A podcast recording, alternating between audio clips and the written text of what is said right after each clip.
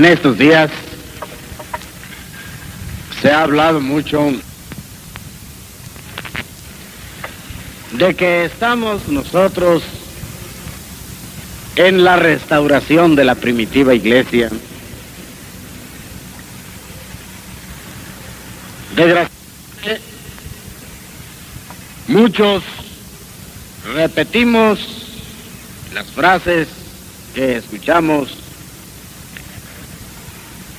sin adentrar en su verdadero significado, sin procurar discernir qué es lo que estamos haciendo, sino nos contentamos con la simple repetición de las palabras, nos ufanamos, nos gloriamos de que estamos en la restauración de la iglesia, justo es que adentremos en ese concepto. ¿Qué queremos decir? ¿Cuál es la restauración? ¿Qué significa? ¿Por qué era necesaria esa restauración? Debemos primero de dejar por sentada una base. ¿Qué quiere decir la palabra restaurar? Restaurar quiere decir volver algo a su primitivo estado. Volver algo a su primitivo estado.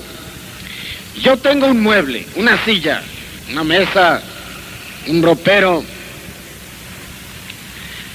se ha dañado por el abandono, por la humedad. ¿Qué quiere decir restaurarlo? Hacerlo nuevo, otra vez volverlo a su primitivo estado, quitarlo dañado, volverlo a pulir, y dejarlo tal como estaba en el principio. Eso pasó en la iglesia. Si yo traigo otra silla, otro ropero, ¿es restaurarlo? ¿Es restaurarlo? ¿Por qué no? Es algo distinto, es algo eh, no el original. En la iglesia.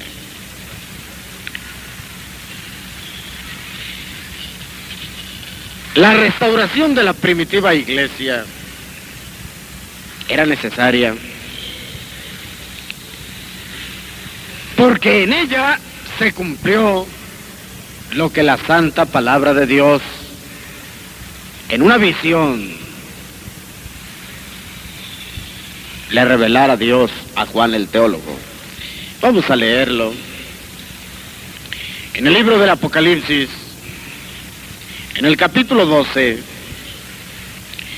dice de esta manera, y una grande señal apareció en el cielo.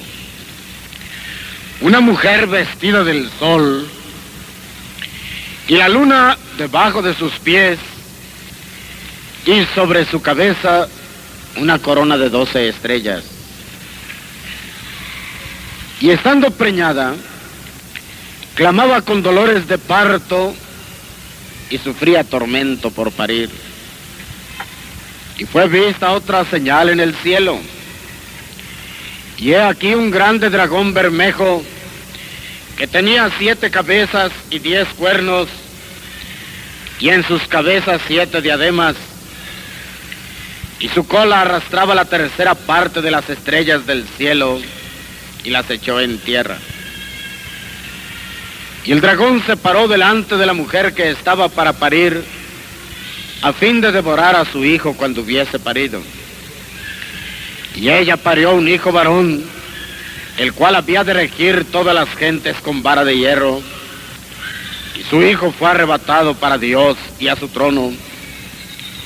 Y la mujer huyó al desierto donde tiene lugar aparejado de Dios, para que allí la mantengan mil doscientos y sesenta días.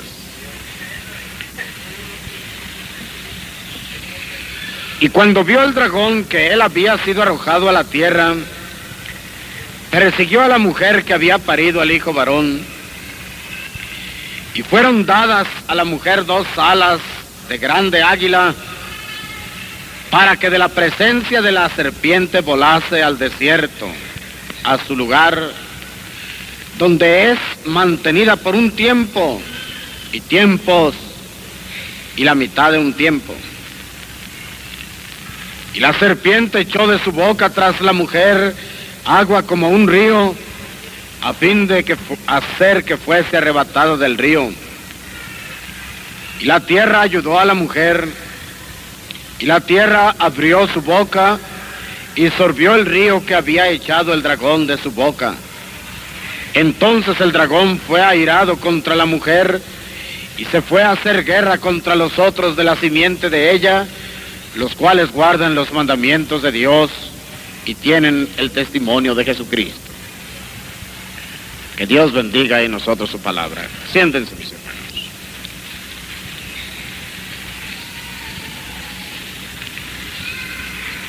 El Espíritu de Dios nos habla en su palabra acerca de la revelación que Dios le diera a Juan Patmos.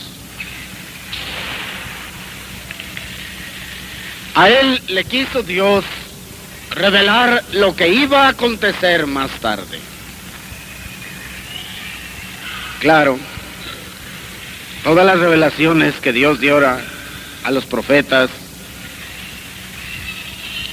las daba el Señor bajo símbolos las daba el Señor bajo comparaciones. Fue la manera de hablar de Cristo, fue la manera de hablar de los profetas. El reino de los cielos, decía Cristo, es semejante a un pescador que salió a la mar, echó la red y trajo multitud de peces. Una comparación. El pescador es algo material, los peces son algo material. La mar es algo material. La barca es algo material. Pero quería Dios, al hablar así, y los discípulos le preguntaban, oye maestro, ¿por qué hablas así? ¿Por qué hablas tan oscuro que a veces ni te entendemos? Digo el Señor, porque a vosotros os es concedido conocer los misterios del reino, pero no a todos. Para que viendo no vean, para que oyendo no oigan, para que no se arrepientan. Ya es el plan de Dios que ha ocultado estos misterios a los ajenos. Dios le hizo ver en símbolos a Juan no quiere decir que en el cielo esté una mujer carnal, ni quiere decir que en el cielo haya un dragón, una bestia con diez, siete cabezas, con diez cuernos. No, no, no. Es que el apóstol San Pablo decía que el espiritual, ¿cómo acomoda las cosas? El espiritual acomoda el sentir espiritual de Dios a lo espiritual y las órdenes materiales de Dios a lo material. Dios le hizo ver a Juan, le hizo ver a la iglesia simbolizada en esa mujer. Alguno podrá arguir, ¿por qué le llama usted que aquella mujer simbolizaba la iglesia, porque así la trata el apóstol. Otro apóstol, el apóstol San Pablo, él decía de esta manera, maridos, amad a vuestras mujeres, así como Cristo amó a la iglesia ¿Qué símbolo tomó el Espíritu de Dios para la iglesia? ¿El símbolo de qué? De una mujer. ¿Por qué le llama Juan? Una mujer vestida de sol. La Sagrada Escritura le llama a Jesucristo el sol de justicia. Y es en realidad la iglesia de Cristo la que está revestida del sol de la justicia del Señor. Coronada con la doctrina de los doce apóstoles, coronada de doce estrellas, teniendo a sus pies el símbolo de la tiniebla, la luna. ¿Cuándo aparece la luna? En la noche, en la oscuridad. Esa era lo que hacía la iglesia primitiva. Quebrantaba, tenía a las tinieblas, tenía la oscuridad bajo sus pies, sujeta, dominada. Pero luego vio Juan que había una lucha. Aquella mujer, la primitiva iglesia, clamaba con dolores como de una mujer que da a luz por engendrar la fe en los moradores de la tierra. La bestia, el adversario, el diablo, que eso significa diablo, precisamente contrario, adversario, trató de devorar a la mujer, trató de devorar a la iglesia, y entonces Dios tomó a la iglesia le dio unas alas grandes de águila. No, no quiere decir que ni que a la mujer le salieron dos alas materiales, no. Estamos hablando en lo espiritual. Tomó Dios a la mujer y la apartó de la vista de la tierra. La llevó, la ocultó en el desierto durante un tiempo. La ocultó en el desierto por tiempo y tiempos y la mitad de otro tiempo. Eso pasó en la primitiva iglesia. La primitiva iglesia era una organización bella, indiscutiblemente. Tenía un magisterio hermosísimo. Los apóstoles que cuidaban el rebaño, que lo doctrinaban, que les comunicaban la enseñanza que ellos habían recibido de Cristo y hacían que germinara y que esa fe fuera creciendo. Pero pasó el tiempo y empezó primero por el pecado. Si examinamos, hermanos, las epístolas del apóstol San Pablo a las diferentes iglesias, veremos que empezó primero el pecado. Empezaron a corromperse en sus hechos los hermanos. Y tras el pecado empezó la herejía. Una sarta de herejías empezaron a adueñarse de la primitiva iglesia. Primero, el apóstol San Pablo, hablándoles a los de Tesalónica, vamos a leerlo, en el capítulo 2, versos del 6 al 9 para la gloria del Señor. No os acordáis que cuando estaba todavía con vosotros os decía esto. Y ahora vosotros sabéis lo que impide para que a su tiempo se manifieste. Porque ya está obrando el misterio de la iniquidad. Solamente espera hasta que sea quitado de en medio el que ahora impide. Vean ustedes a la primitiva iglesia, que Dios la había hermoseado, que Dios la había revestido de gloria, puesto que el mismo apóstol San Pablo decía a la iglesia que Cristo se sacrificó por ella para presentársela gloriosa para sí. Una iglesia sin mancha, sin arruga, ni cosa semejante. Es decir, ¿cómo puso Dios a su iglesia? Hermosa, resplandeciente. ¿Por qué creen que el apóstol en su visión la veía una mujer vestida del sol? Es la mujer aquella por la cual su marido, que es Cristo, se había sacrificado por ella para presentársela gloriosa para sí. Pero esa mujer, revestida del sol de justicia, coronada con la doctrina hermosa de los doce apóstoles, cuando ya empezaron a faltar los apóstoles, y ya tenemos aquí a Pablo preso en Roma,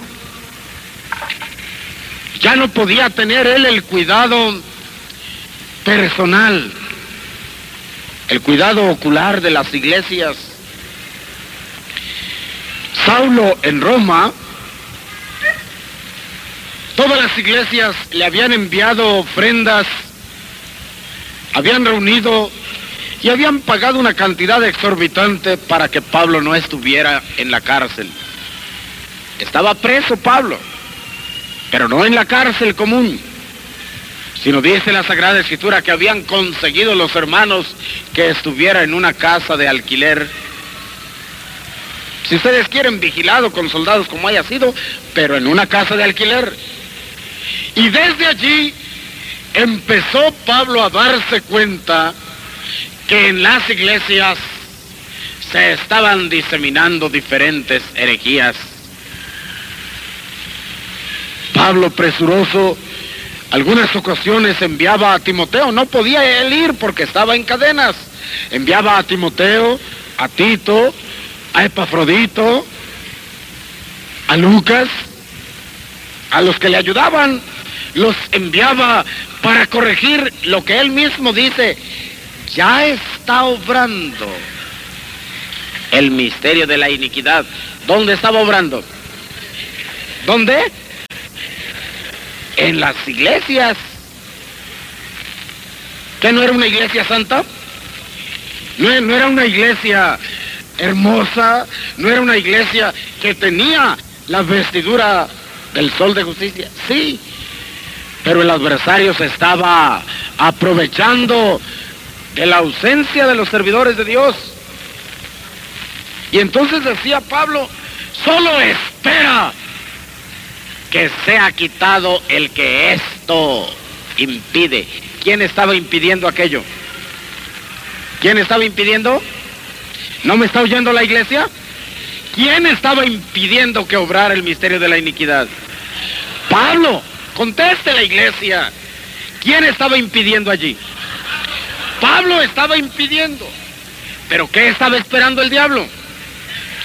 Que fuera quitado el que impedía aquello para apoderarse. Por eso dice, entonces vendrá el inicuo. Cuando sea quitado el que esto impide, vendrá el inicuo cuyo advenimiento es según operación de Satanás. Ya, en las postrimerías de la vida de Pablo, las iglesias empezaron a corromperse con herejías. Unos empezaron a quitar la esperanza de los hijos de Dios. No les quiero dar todos los textos porque luego se ponen a leer la Biblia y desatienden. Le escribía el apóstol San Pablo a Timoteo diciéndole que muchos predicaban que la resurrección ya había sido hecha y con ello estaban trastornando la fe de algunos. Ya lo estaban predicando. Todavía vivía Pablo. Todavía Pablo estaba cuidadoso de evitar, de impedir, pero ya había criaturas que estaban metiendo herejías. Una de ellas, aparentemente, decían la verdad. No era verdad que Cristo ya había resucitado. Y si nosotros somos cristianos, decían ellos, resucitamos ya con Cristo. Porque somos nosotros semejantes a Él, no solo en su muerte, sino en la resurrección. Aparentemente tenían verdad al decir que la resurrección era hecha. Sí, pero ¿qué estaban haciendo? Destruyendo la fe y destruyendo la esperanza. Porque es una cosa natural. Si ya la resurrección es hecha, ¿qué esperamos? Si ya no hay más resurrección, comamos y bebamos, que al cabo vamos a morir. ¿Qué, nos mantiene a nosotros sujetos? Después, otros empezaron con otras herejías. Casi todas las iglesias volvieron atrás.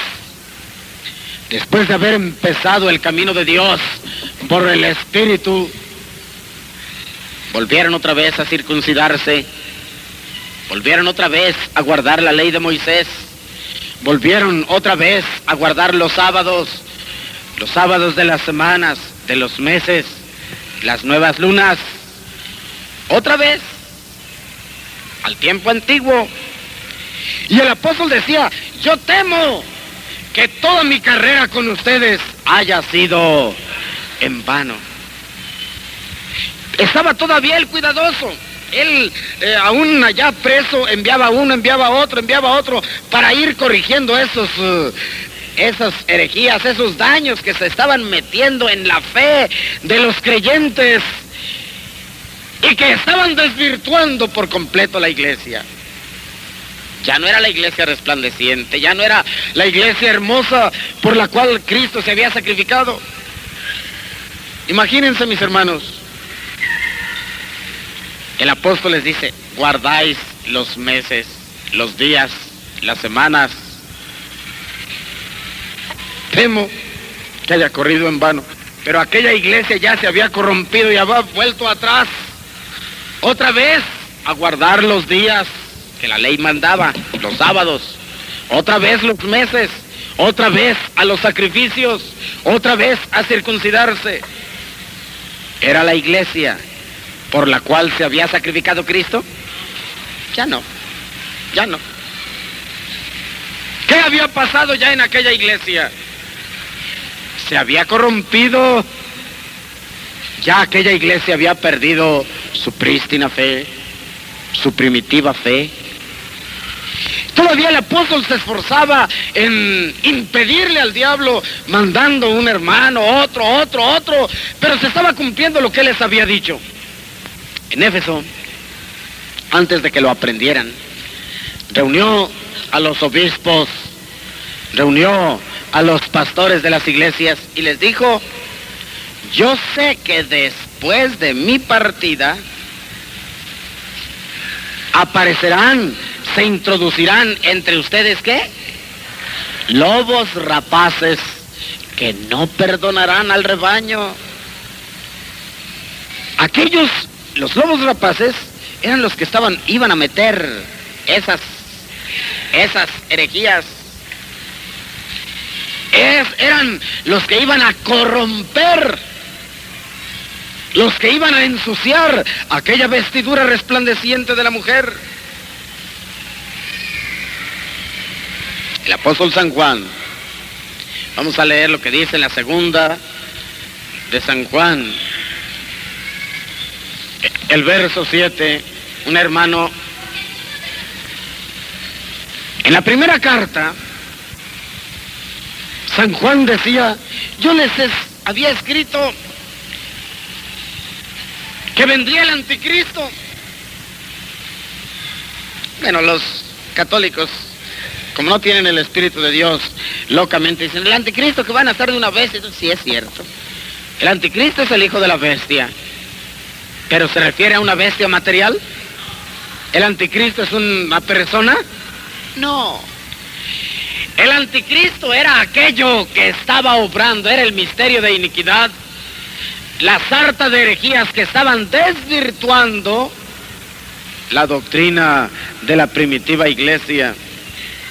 Por eso decía San Juan, yo les he escrito que va a venir el anticristo y al presente muchos han comenzado a ser anticristos.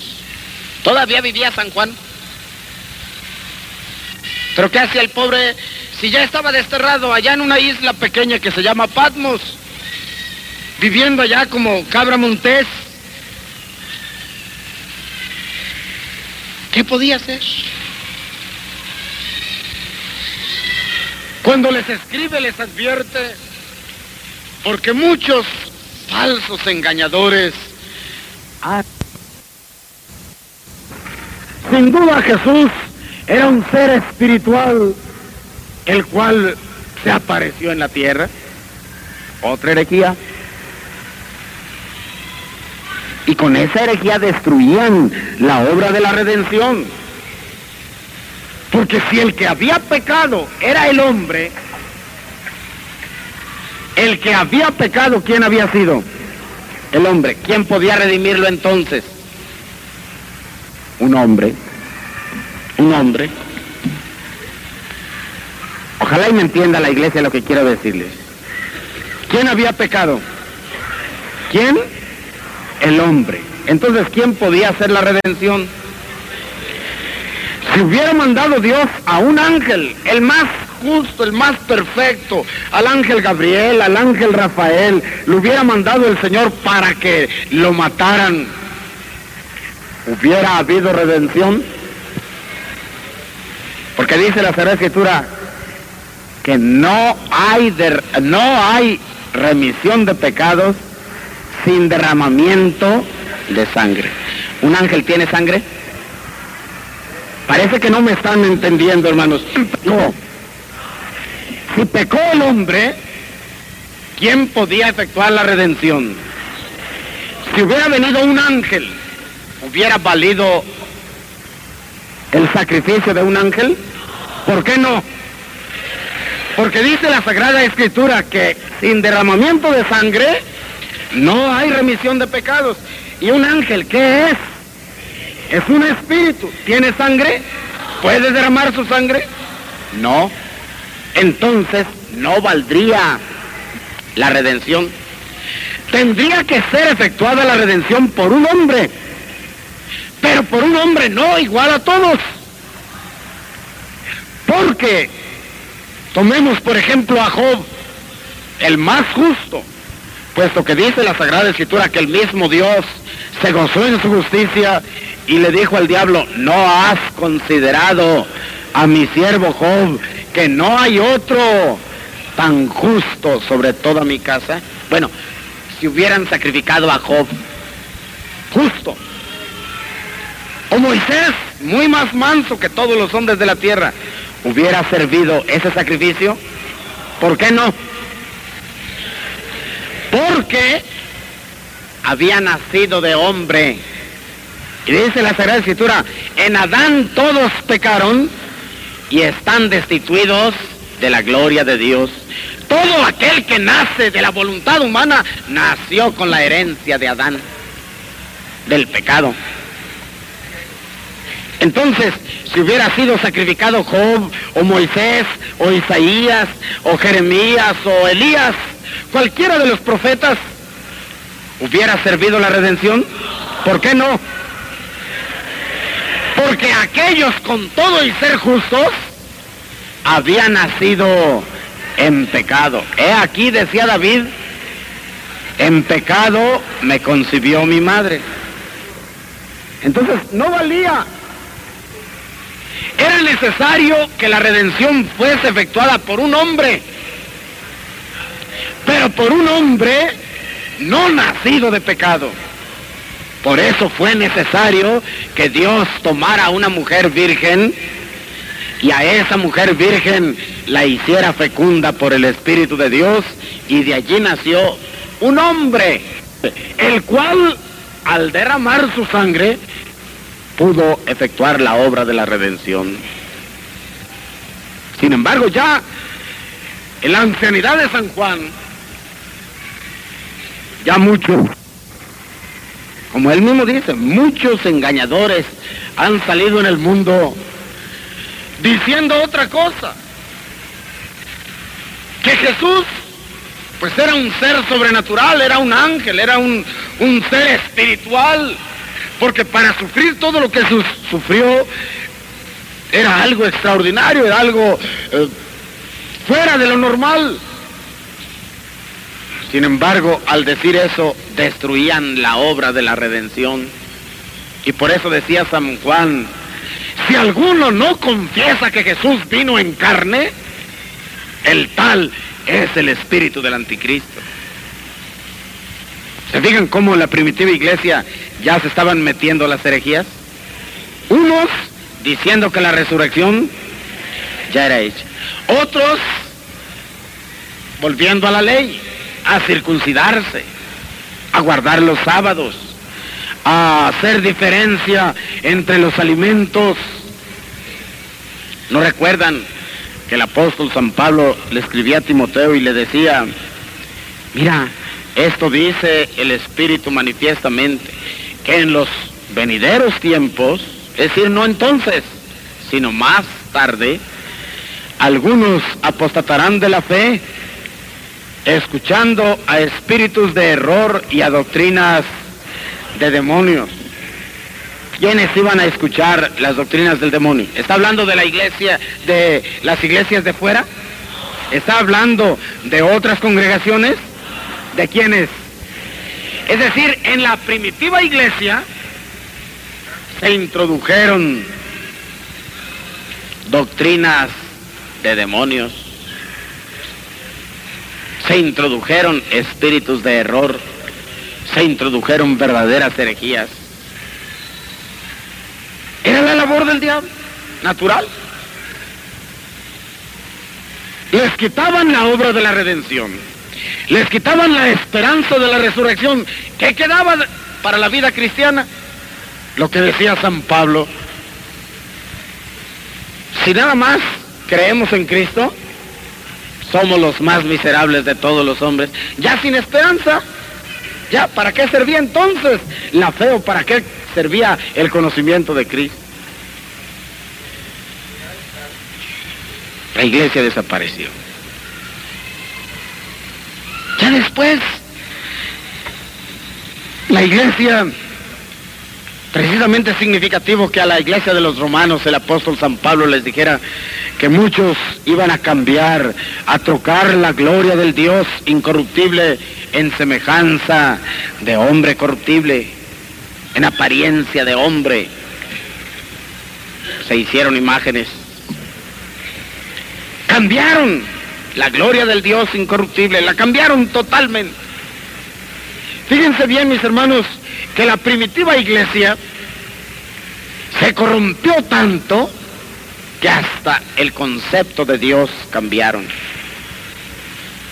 La primitiva iglesia sabía que Dios es uno y es espíritu. Porque Pedro, porque Juan, porque Felipe, Bartolomé oyeron lo que Cristo dijo. Se acercó un joven y le preguntó a Cristo, Maestro, ¿cuál es el mandamiento más grande de la ley? Y el Señor les contestó, el primer mandamiento, el más grande de la ley es este, oye Israel, el Señor nuestro Dios es uno. ¿Y ese Dios cómo es? A Dios nadie le vio jamás, dice San Juan, sino el unigénito Hijo. Él le declaró. El unigénito Hijo cuando declaró cómo era Dios, dijo, Dios es espíritu. Entonces, ¿en cuántos dioses creía la primitiva iglesia? ¿En cuántos dioses? ¿Y cómo era ese Dios? Era espíritu. Sin embargo, ya cuando entró la corrupción, los hombres inventaron la Trinidad. ¿Quién es Dios? La Santísima Trinidad. Dios Padre, Dios Hijo, Dios Espíritu Santo. Tres personas. ¿Se fijan? Ya no fue el Dios que adoraba la primitiva iglesia. ¿Cuántos dioses adoraba la primitiva iglesia? Uno. ¿Y cómo era ese Dios? Ahora, ¿qué Dios adoraban? Ya después inventaron tres. Y ya no espíritu, sino cómo. Tres personas cambiaron a Dios. Y al cambiar a Dios, cambiaron sus leyes. Este Dios único dijo, no te harás imagen. ¿Qué hicieron los hombres? ¿Se siguieron llamando iglesia o no? ¿O no? Se siguieron llamando iglesia de Cristo. Pero ¿qué había pasado? Ya no tenía, ya no tenía el vestido del sol de justicia la mujer. Aquella corona de doce estrellas, o sea, la doctrina gloriosa de los doce apóstoles, ya no la tenían.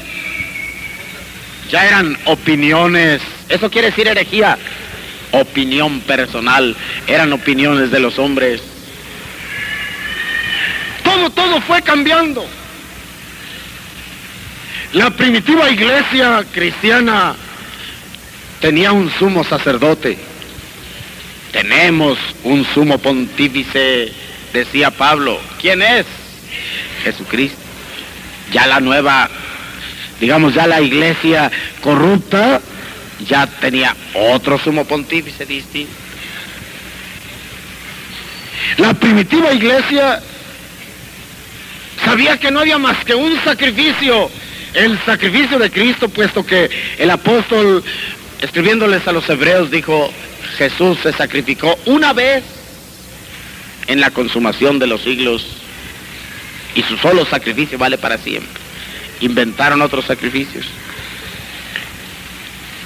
Me fijaba yo, hermanos, hace unos 15 días estábamos platicando con un sacerdote en Irapuato y yo le hacía ver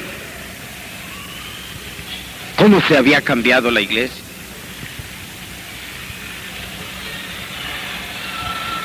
Platicando, decía si el apóstol San Pedro se apareciera en cualquier iglesia católica, reconocería la iglesia que él dirigió, reconocería la iglesia que él pastoreó.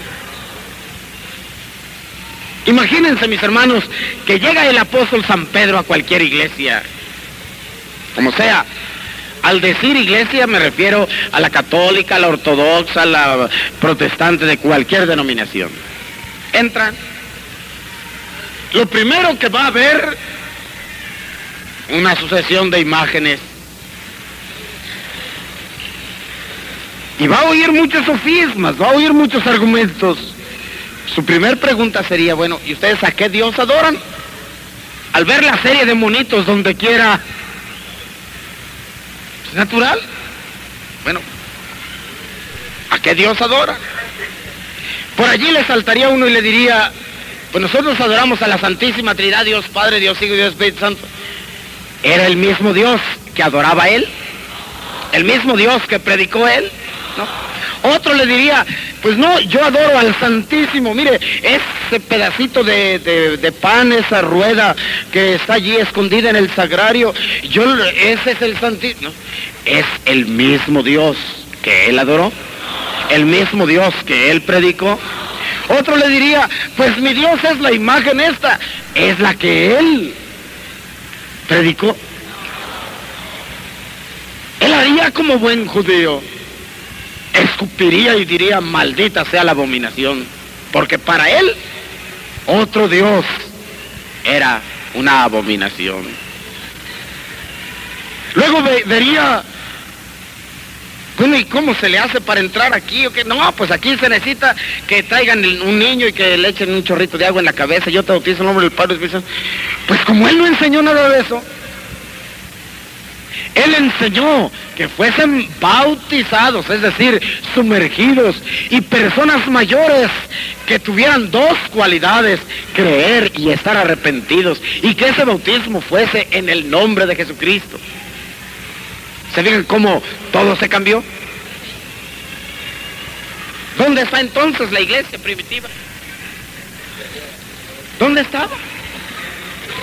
Si entrara Pablo a una iglesia evangélica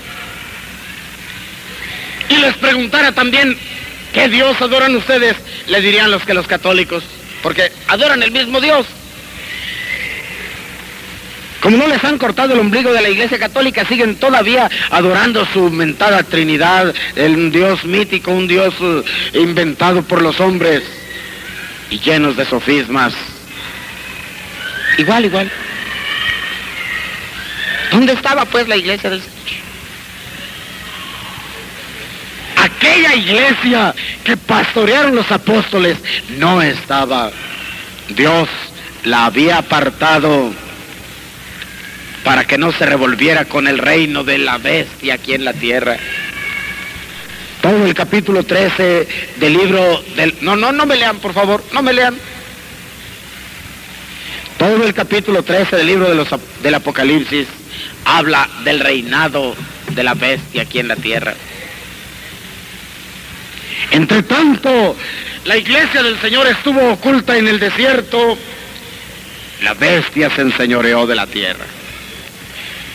Fue a hacer guerra contra los que todavía guardaban el testimonio del Señor, impuso sus leyes, impuso sus ordenanzas, No había la doctrina, aunque sí había la Biblia. ¿Se fijaron lo que dije? No había la doctrina, aunque sí había la Biblia. La Biblia siguió existiendo. Con todas sus enseñanzas hermosas, con toda su doctrina de maravilla. Pero ¿quién la entendía? Nadie. Teniendo la Sagrada Escritura, seguían los hombres en sus herejías, hasta que el Señor trajo, en el capítulo 14 del Apocalipsis, no me la... Dice el Señor que después del reinado de la bestia aquí en la tierra, enviaría Dios un ángel al cual encomendó el Evangelio eterno para predicarlo a toda nación, tribu y lengua. Esa es la restauración de la primitiva iglesia. No otra. No otra. No es una nueva iglesia. ¿Qué es?